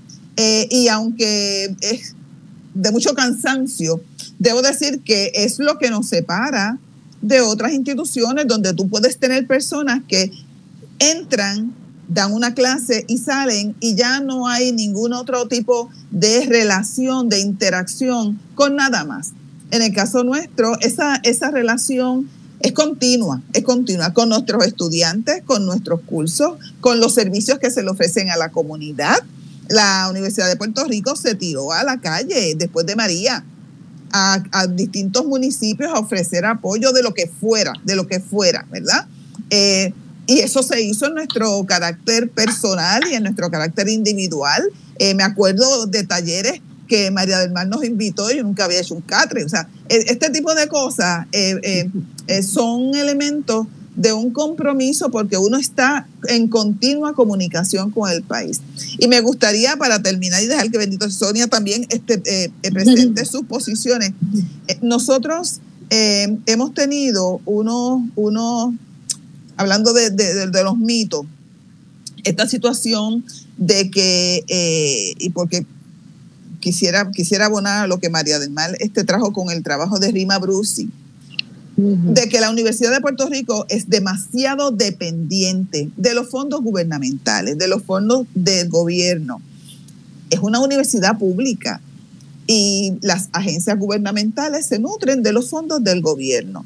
Sin embargo, algo que se ha estado utilizando para, para validar esa dependencia es el hecho de que hay una aportación muy alta del gobierno a la Universidad de Puerto Rico. Bueno, en este trabajo que la compañera ha estado eh, eh, elaborando y que también espero que pueda salir publicado pronto, ella ha hecho un análisis de las aportaciones gubernamentales de distintos estados a sus universidades públicas. Y en cada una de ellas, la media está exactamente en lo que la ley número dos, que es la ley que dicta cuánto debe ser la fórmula, la famosa fórmula de 9.6 de, el, de los recaudos que llegan a el Fondo General de Puerto Rico. Estamos al mismo nivel. Así que aún ese, ese mito, ¿verdad?, de que dependemos demasiado del gobierno, de que estamos eh, eh, eh, amamantados, para aquellos que siempre están mirando, ¿verdad?, a estos modelos en el norte, bueno, pues ojalá que también se preocuparan por ubicar ese tipo de comparación, ¿verdad? no, no tenemos una dependencia eh, exagerada de, del gobierno, al contrario, tenemos, ¿verdad? Lo, lo, que, lo que necesitamos, o bueno, debíamos tener lo que necesitamos, ¿verdad? No es lo que recibimos, pero debía ser lo que necesitamos. De repago a través de la matrícula. Correctamente. Y una inversión, un retorno en esa inversión. O sea, estudios desarrollados por eh, Heriberto Marín, por el mismo eh, González, eh, economistas, eh, demuestran que hay una gran inversión de beneficio a las comunidades aledañas, a los recintos como parte de el, todo el desarrollo que se, que, se establece eh, por la sinergia de los estudiantes, del movimiento de profesores, etcétera. O sea que, que sí hay un repago de esa inversión al país. Sonia. Sí, bueno, me gustaría primero decir que la mejor inversión que hace un país siempre va a ser la educación. Así que, aun cuando no nos comparemos con la mediana de otras universidades de otros estados, yo pienso que eso tiene que estar. Eh, miren, miren en los Estados Unidos el problema que hay de préstamos federales. Así nosotros no queremos eso, nosotros queremos que el estudiante pueda estudiar y pueda aportar al país. Así que a mí, a mí no me preocupa, eh, y yo creo que el estudio de RIMA es muy importante, pero no me preocupa que comparemos o no, porque yo creo que eso es lo que tenemos que hacer y eso es lo que tenemos que defender, porque la evidencia nos dice que aportar a la, a la universidad implica desarrollo económico y eso es lo que nosotros necesitamos y queremos. Bueno, eh, los, casos, por ejemplo, de Alemania, de, de, Suiza, de Suecia, de Noruega, allí la educación es totalmente gratuita y son los países más avanzados del mundo. Por eso, así que, que... De menos desigualdades del mundo. Claro, y yo creo que eso es lo que tenemos que aspirar. Eso es lo que tenemos que aspirar. O sea, el, si no podemos, eh, tenemos que tener mucho cuidado con decir que nuestra aspiración es ser como en Estados Unidos, porque Estados Unidos, de los países desarrollados, es el más desigual de todos, ¿verdad? Es el que tiene el mayor problema de desigualdad social cuando usted compara con los países europeos que tienen la universidad gratuita y que tienen un retorno muy grande por esa inversión en generar una sociedad con menos violencia, con menos, este, con menos disparidades en acceso, igualdad de género, igualdad social. Entonces hay que ¿verdad? Tener, tener eso en mente, que hay docenas de universidades, yo diría que por lo menos 50, 60 universidades en el mundo donde la matrícula es cero, cero de matrícula. En todos los países latinoamericanos la matrícula es cero. A veces se paga matrícula en los posgrados, en las maestrías o en los doctorados, un poco de matrícula, porque ya le has dado, ¿verdad?, una educación universitaria básica gratuitamente. Pero en la mayor parte de los países europeos, eh, la educación es gratuita. Yo creo que eso es lo que tenemos que aspirar. Exactamente. básicamente a eso es lo que tenemos que aspirar. Entonces, con respecto a, ¿verdad? Eh, yo llevo 36 años en el colegio, ya me debería haber ido hace un ratito, pero esto pues me lo disfruto y, y es, ¿verdad? es algo que me, que me, que me permite seguir aprendiendo.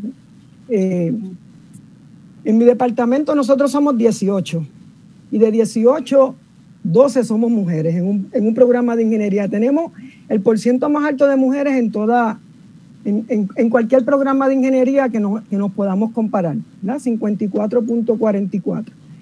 ¿Y cómo hemos logrado esto? ¿verdad? Yo creo que esa pregunta la hicieron ahorita. Nosotros eh, como dice Marimar, el proceso es un proceso complicado, es un proceso difícil, se compiten por los espacios, la competencia es dura, pero la universidad tenía un programa excepcional de mandar a estudiar sus mejores egresados y darle una ayuda económica y esos egresados regresar. Nosotros en nuestro departamento siempre invitamos a competir al, a aquel o aquella estudiante que se llevaba el premio. Y por suerte siempre eran chicas, en una ocasión fue un varón. Así que de esos 12 mujeres que estamos allí hoy, yo creo que nueve fuimos a estudiar a través de ese programa y regresamos al país. Y, eso se eliminó. Así que como dijo ahorita Éter, hay programas excepcionales que se dan, que se manejan bien y que en un momento desaparecen. Desaparecen. y, fueron puertorriqueñas y puertorriqueñas que se formaron aquí aquí estudiaron su bachillerato y nosotros le pedimos, mira, búscate una universidad top 10, donde sea. Tenemos gente que fue a Europa y tenemos gente que fue a Estados Unidos y han regresado a aportar este país. Una aportación excepcional, una aportación que a veces a mí me preocupa porque si seguimos reduciendo el presupuesto y lastimando la manera de operar la universidad, eventualmente muchos de ellas y ellas a lo mejor van a tener que decidir irse.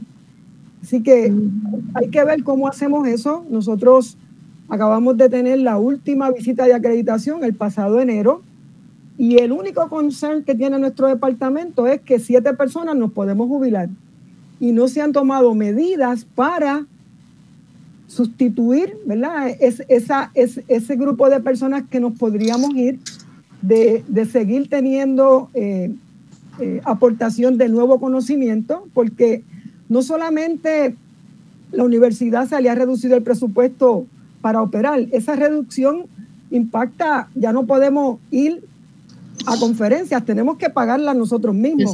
Si escribimos un, trabajo, si escribimos un artículo, lo defendemos nosotros con nuestro dinero, hacemos los viajes, pagamos la, lo que tenga que ver con el pago de la conferencia. Si queremos enviar a nuestros estudiantes que hacen investigación igualito, igualito que los de la Junta de Gobierno, ¿verdad?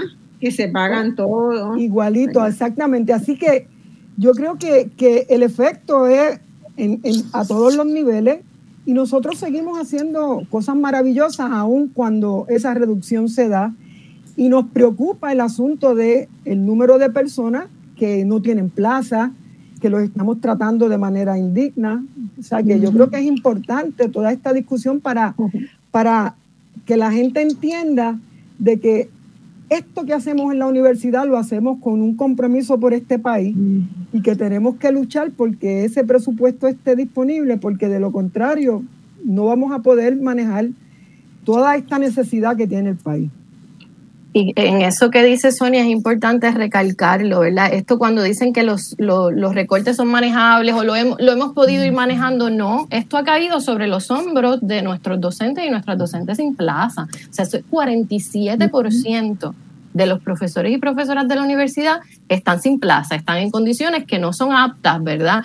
Teniendo la misma preparación. Yo siempre digo, la diferencia entre nosotros y un docente sin plaza es la suerte, la suerte que entramos en un momento y logramos obtener una plaza, porque en términos de preparación académica, excelencia académica, excelencia en la enseñanza, es igual, ¿no? Así que ese peso se lo han llevado laboralmente nuestros compañeros y nuestras compañeras docentes sin plaza. Es una, violación es explotación laboral. Y es en la UPR hay explotación laboral de docentes. Y aprovecho este foro para invitar a la docencia desplazada de la UPR, hay asamblea general de docentes sin plaza el 11 de diciembre. No tiene que, este, la APU está ayudando, pero no tienes que ser APU.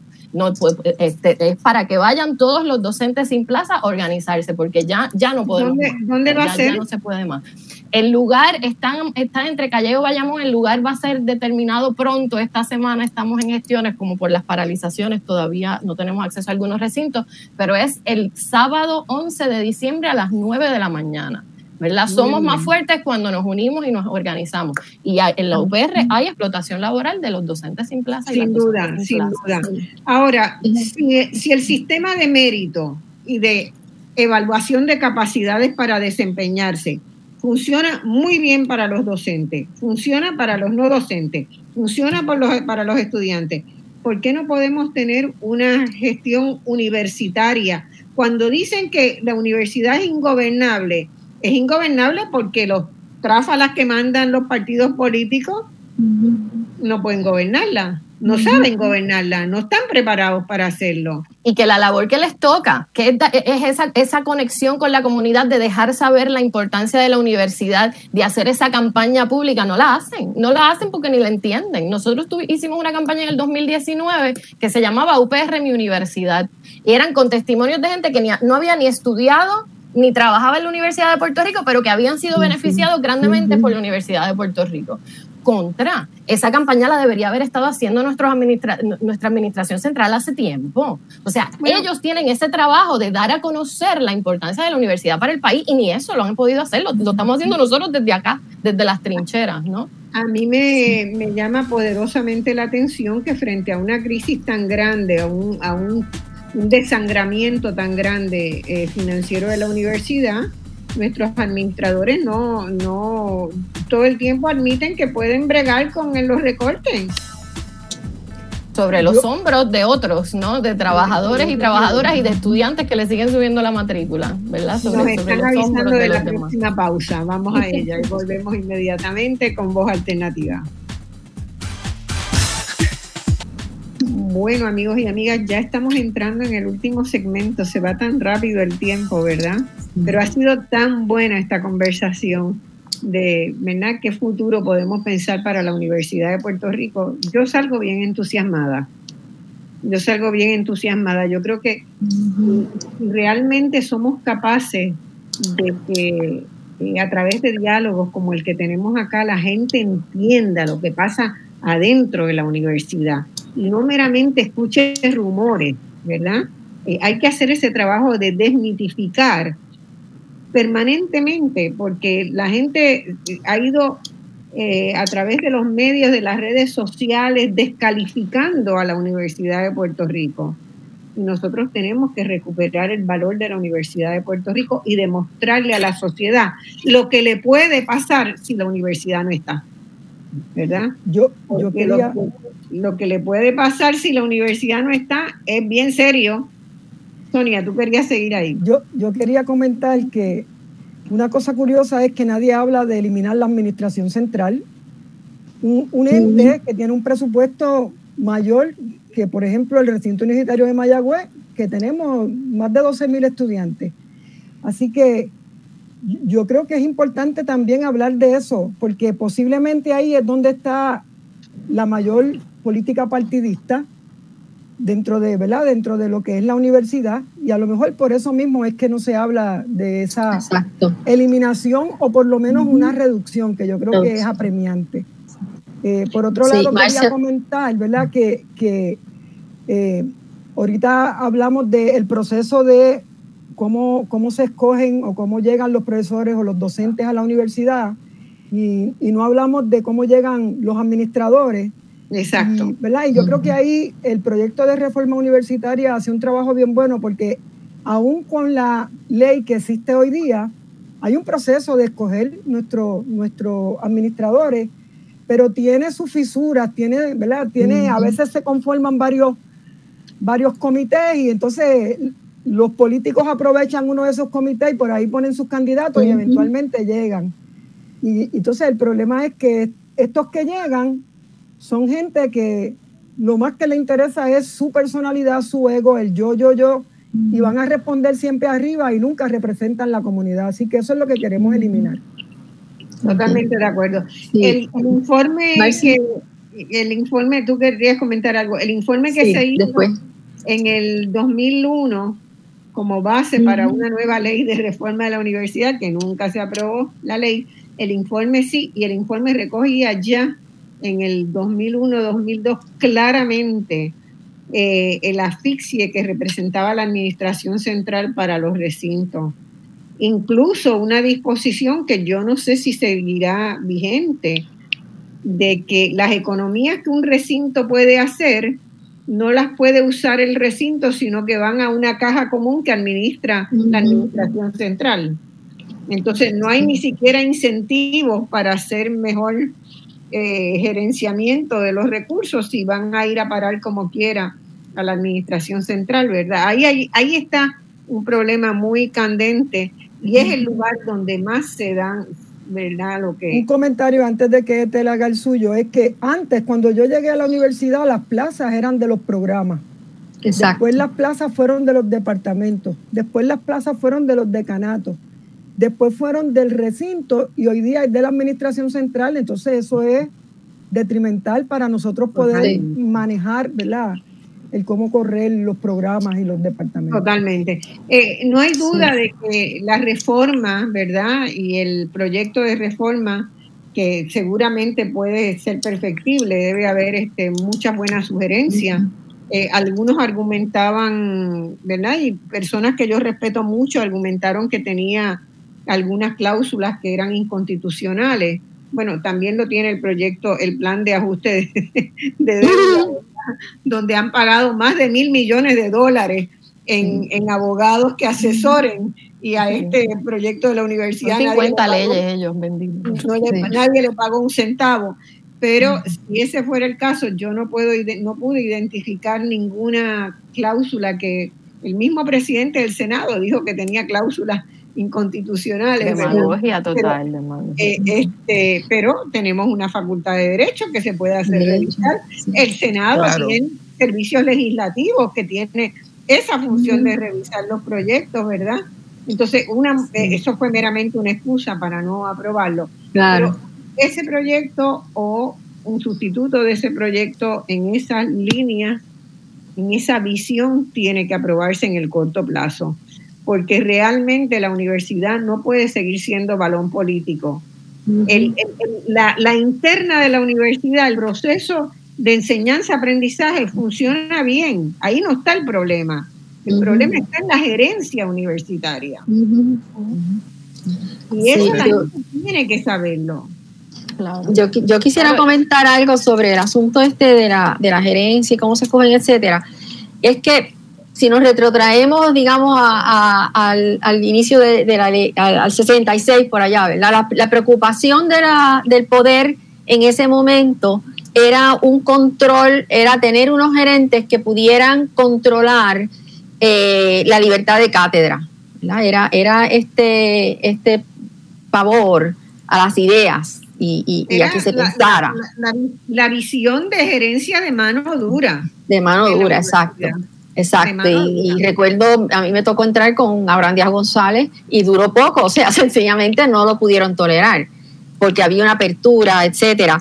Pero esto se ha transformado y es lo que quiero señalar en los últimos 30 años, ¿verdad? Ya no es que no haya eso, es que le han añadido una capa que yo entiendo que es ahora dominante, profunda y que ha penetrado todos los intersticios de todos los espacios de la universidad del clientelismo partidista que conecta entonces con el asunto de los contratos y yo entiendo que está, o sea, a nivel de todo Puerto Rico, ¿verdad? El, tejido del sector privado también se ve afectado por ese, porque no se está escogiendo el mejor, se está escogiendo el que tiene el contacto, el que dio el donativo.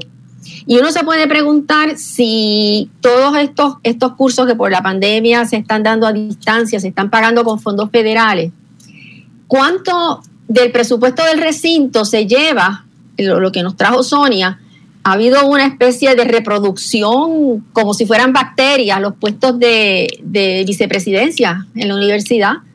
¿Cuánto dinero está ahí? ¿Cuánto dinero se están llevando la cantidad de personas que han traído cuyo tracto de, con los partidos es fácilmente eh, identificable por internet, etcétera? Y que, y que llegan de afuera entonces a dar órdenes en las oficinas que no conocen el procedimiento, que tienen una curva de aprendizaje ellos mismos de los empleados de experiencia y que lo que hacen es desincentivar a estos empleados porque ellos tienen un techo de vidrio, mirando ahora el lado no docente. O sea, usted puede ser muy bueno y, se, y los no docentes, usted estudia, es una maestría en administración pública, administración de empresas, en computadora, usted se preparó, pero usted no puede dirigir la oficina porque no es del partido o de uno de los dos que se alternan, ¿verdad? Eh, quería, quería mencionar mencionar eso, que, es un agravante, ¿verdad? Y yo creo que estamos en uno de los peores momentos. Hay que recordar que solo Luma tiene más vicepresidentes que la Universidad de Eso está buenísimo, está buenísimo eso. solo Luma. Bien traído. Y, y además, la Junta de Gobierno también, ustedes hablaban del sacrificio que hacían los profesores, ¿verdad? Para lidiar con los recortes presupuestarios. Pero los viajes de esos que están en la Junta, este, de esos vicepresidentes, todo, todo eso está pagado por la Universidad de Puerto Rico.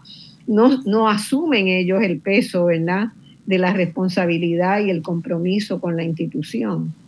Entonces ahí es donde, donde realmente cuando dicen la universidad es ingobernable, uno tiene que decir no es ingobernable ni por los estudiantes, ni por los profesores, ni por los no docentes. Es ingobernable por la administración eh, que no tiene la capacidad para hacerlo y por eso hay que cambiarlo.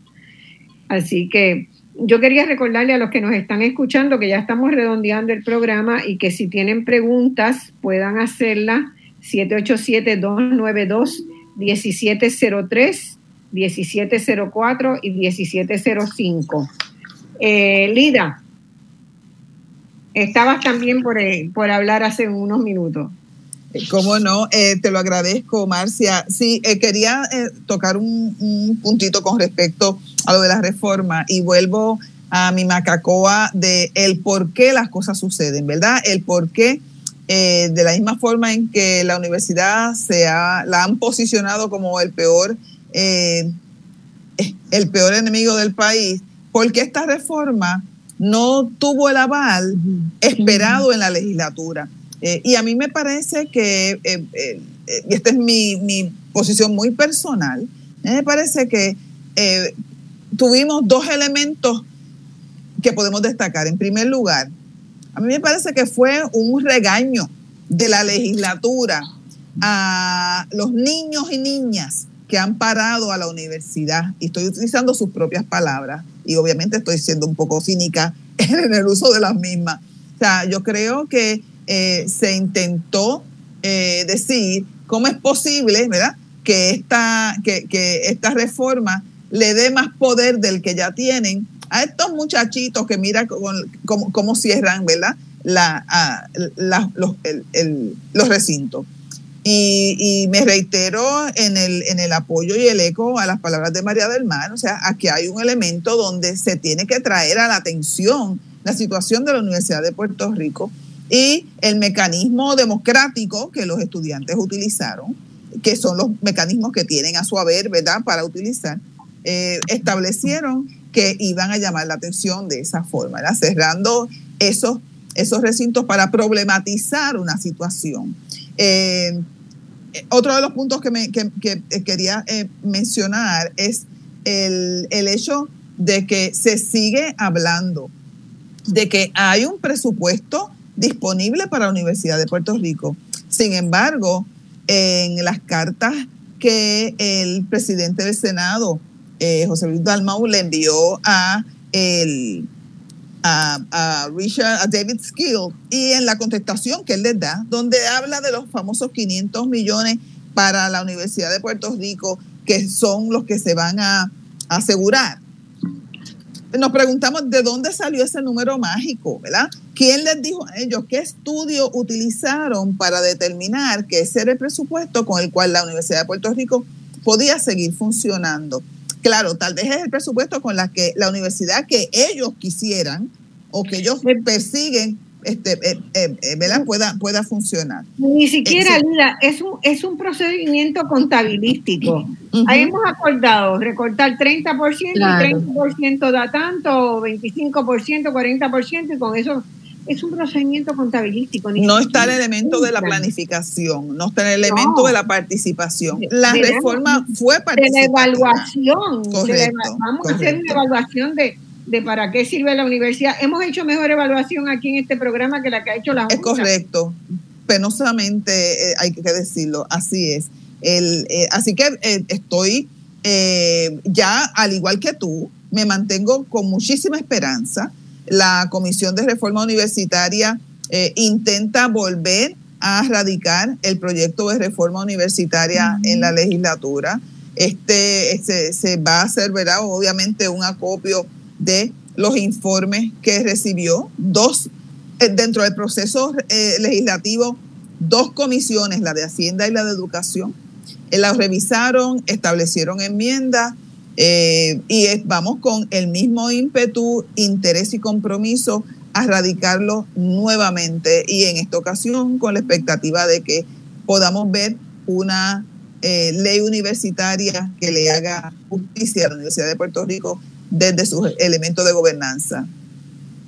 Y yo sugerí, y vuelvo a sugerirlo al final de este programa, que en paralelo a eso, que hay que hacerlo no hay que dejar, no hay que dejar caer, ¿verdad?, la presión sobre la legislatura para aprobar esa ley, porque es imprescindible. Correcto. Este, en paralelo, hay que ocupar el espacio que ha dejado vacío el Departamento de Desarrollo Económico, que ha dejado en vacío la, eh, la Junta de Control Fiscal que ha dejado el vacío el Departamento de Hacienda y hay que convocar a un grupo de trabajo intersectorial y multisectorial eh, que incluya estudiantes, que incluya trabajadores no docentes, que incluya a los especialistas de todas las áreas donde necesitamos eh, abonar y juntar el conocimiento que tenemos para sacar a Puerto Rico adelante. Puerto Rico no va a salir adelante con un informe de McKinsey que cuesta mil millones de dólares. Puerto Rico no va a salir adelante con un contrato que le pueda dar de emergencia a la Junta de Control Fiscal o que le pueda dar CIDRE a un consultor. Puerto Rico puede salir adelante si moviliza las capacidades que tiene instaladas en la Universidad de Puerto Rico. Y yo estoy convencida de que se puede hacer. Hace unos años eh, convocamos a un grupo de personas para sentar una línea de base y hacer un informe sobre desarrollo humano en Puerto Rico. Establecer los primeros elementos. Ese nos ayudó muchísimo cuando estaba ahí en, en sus capacidades de gestión en la universidad. Este, para conseguir una cosa muy sencilla, unas descargas académicas para dos o tres personas. Logramos juntar 37 personas que por cuatro años trabajaron de gratis para hacer el primer informe sobre desarrollo humano de Puerto Rico. Ese informe está disponible. Eh, se iba a presentar eh, justamente cuando la, semana en que vino el huracán María. Desbancó varias cosas, sí. Hubo que retrasar un poco su presentación y ya van a ser cinco años el año entrante. Y teniendo una línea de base, tenemos que volver a ver qué pasa en el país y tenemos que ir a la propuesta. Tenemos que ir a hacer la propuesta a la sociedad puertorriqueña y que sea la Universidad de Puerto Rico quien la haga. No sé si tenemos alguna pregunta, déjame cotejar aquí. Este, si tenemos este, alguna pregunta, que me la pasen. Si no, vamos a empezar a redondear porque ya nos estamos quedando cortos. María del Mar, hace ratito que no te escucho. Eh, bueno, que, es que qué decir, nosotros seguimos, seguimos defendiendo la educación como un derecho y eso no nos cansamos de decirlo y por eso estoy completamente de acuerdo con Sonia. Yo quisiera que la universidad fuera completamente accesible porque es lo único que garantiza la educación como derecho, así como cualquier estudiante tiene derecho a estar en kinder a cuarto año sin tener que pagar, debería ser lo mismo en la universidad también, ¿verdad? Y yo aspiro a eso, aspiro a esa universidad. Yo creo que debemos seguir construyendo hacia eso, ¿verdad? Luisa Capetillo decía que la utopía no era lo inalcanzable, la utopía era lo que te ponía el punto hacia donde tú tenías que empezar a caminar. Así que si nosotros queremos eh, eh, seguir defendiendo la universidad como un derecho del pueblo como lo que nos puede sacar de la crisis, tenemos que seguir, ¿verdad? Eh, logrando que la universidad sea accesible no solamente monetariamente, ¿verdad? Monetariamente que, que no cueste, que no cueste dinero, pero también eh, eh, abrirnos, ¿verdad? Abrir la universidad, expandir su capacidad de poder darle la bienvenida a todo estudiante que interese estudiar en la Universidad de Puerto Rico. Y para no tengamos que rechazar a nadie, ¿no? Para eso este, tenemos que tener administradores que tengan esa visión porque una de las cosas que falta es una visión de la universidad, ¿verdad? La una visión de la universidad como derecho, de, la, educación como derecho. Ahora mismo es una corporación, ¿no? Es como un negocio, un bien público. La universidad es un bien público y tiene que responder a las necesidades de toda la sociedad. Y yo creo que también tenemos que darle otra mirada eh, el, del país. Nosotros no, porque nosotros estamos en contacto con ellas y ellos todo el tiempo, con los estudiantes y las estudiantes, ¿no?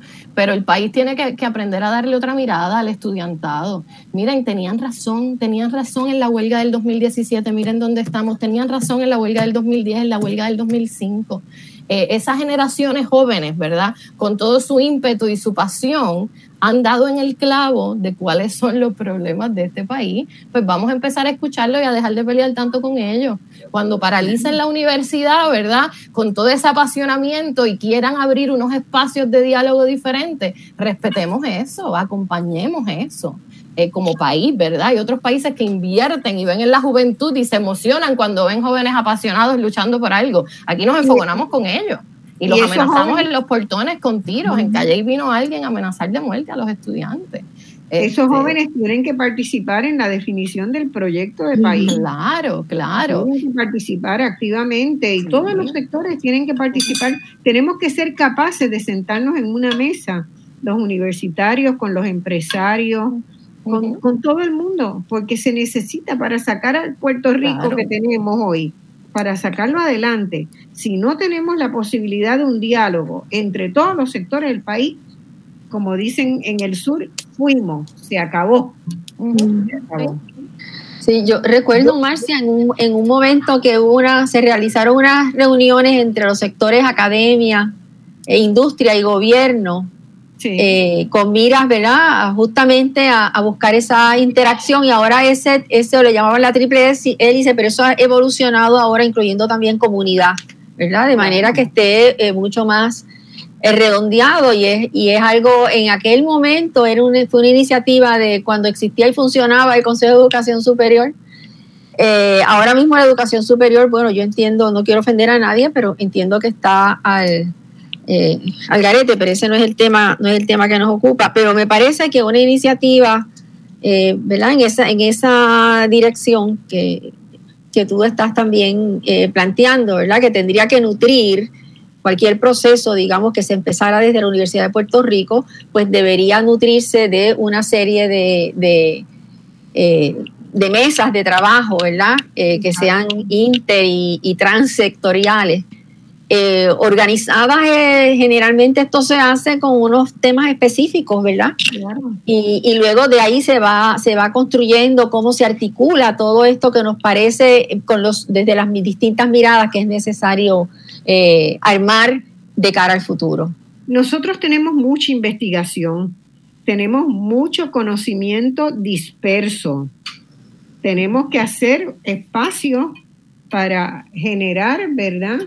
Eh, para contrastar visiones, porque no necesariamente todos estamos de acuerdo, ¿verdad? con, todas las personas. Va a haber áreas de disenso, pero ser capaces de generar un diálogo social que en muchos países yo he visto que funciona, ¿verdad? Los cambios en la...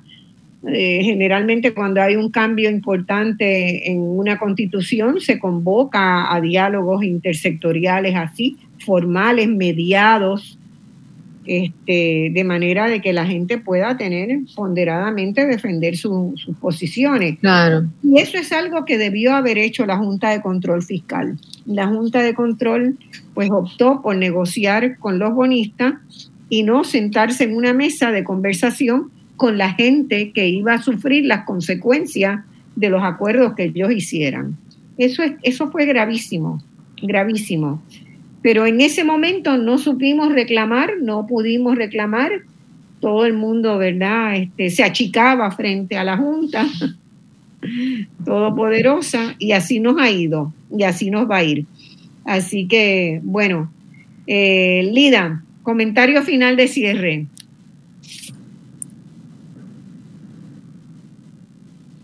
Tiene el micrófono apagado, Lida. Tiene el micrófono apagado. Sí, gracias, gracias. Eh, encantada de esta conversación, que espero que no sea la última oportunidad que tengamos para traer este elemento tan importante a todos eh, los universitarios y al país. Eh, vamos a movernos en una misma dirección para lograr establecer estos cambios que la misma universidad, la misma comunidad universitaria está solicitando eh, y los exhorto a todos y a todas a que eh, en esta nueva versión del el proyecto eh, nuevamente le apoyemos como masivo apoyo que tuvo la vez pasada y intentaremos convencer de sus virtudes a nuestros legisladores que todavía tienen dudas con respecto al mismo. Gracias por la oportunidad, Marcia y compañeras. Sonia. Sí, también agradezco la oportunidad. Para mí ha sido una experiencia extraordinaria el estar hoy conversando con todas ustedes. Yo creo que es importante entender que hay que defender el sistema. Ningún recinto lo vamos, queremos que, se, que sea eliminado. Todos, todos los recintos aportan a sus comunidades y es importante estar claro de ese asunto. Hay un trabajo que hizo el economista José Alameda que a lo mejor hay que, que hay que revisitarlo y actualizarlo, pero que documenta cuál es la contribución de todos los recintos a los diferentes sectores donde están localizados. Así que eso es parte de lo que tenemos que, que ir a mirar. Yo también invito a volver a mirar, nosotros escribimos un plan, no sé si se acuerdan del plan SOS del grupo Protestamos. Así que ese plan ayudaba a establecer que, cuáles son las cosas que debemos hacer desde la universidad para apoyar a este país en, su desarrollo económico. Bueno, ya ahí tienes una base para convocar un grupo de conversación. Así que nada, estamos disponibles y siempre vamos a estar disponibles para defender la universidad. Así que muchas gracias. Pero acá no se trata ahora de estar disponible, hay que tomarlo. como decía este al principio, ¿verdad? Que, eh, en, la, en, la, biología es, clarísimo. Eh, la naturaleza no tolera vacíos, ¿verdad? Donde hay un terreno vacío va a salir la hierba mala si nadie le siembra otra cosa. Así que lo que tenemos que hacer es plantar esas otras ideas de cómo repensar el país. María del Mar. Eh, pues nada, la, la, universidad yo creo que es un espacio de creación, de creatividad. Y yo creo que, que, hasta en las estrategias de lucha aprendemos a ser creativos, ¿verdad? Y brincarle por encima a, a, los obstáculos que nos ponen. Y yo, yo hago un llamado a todas las universitarias y las universitarias, todos, todos, todas y todes, ¿no? Que, que sigamos creando esos espacios, ¿verdad? Que no nos frustremos, eso se lo decía a los estudiantes el otro día. No pensemos que no hemos llegado y obtenido lo que queremos porque se derrotó el, el, el proyecto de reforma o porque firmaron el bendito proyecto 1003, ¿no? Esta, esta organización, esta movilización que hemos tenido, este despertar colectivo que hemos tenido en la universidad ahora en 2021, yo creo que es una, sienta unas bases para construir sobre eso, para seguir organizando, para organizar los sectores en, en, conversación con otros, que los docentes y las docentes sin plaza se organicen, que el profesor, que estamos en ese proceso de, de organizarnos sindicalmente también, en conversaciones con la hermandad, con el sindicato, con las estudiantes, ¿no? Así que eh, es, es momento de construir y de crear. Y, y, yo creo que no nos debemos desanimar, todo lo contrario, todo lo contrario. Es decir, logramos todo esto, pues sigamos para adelante. Medio minuto tenemos.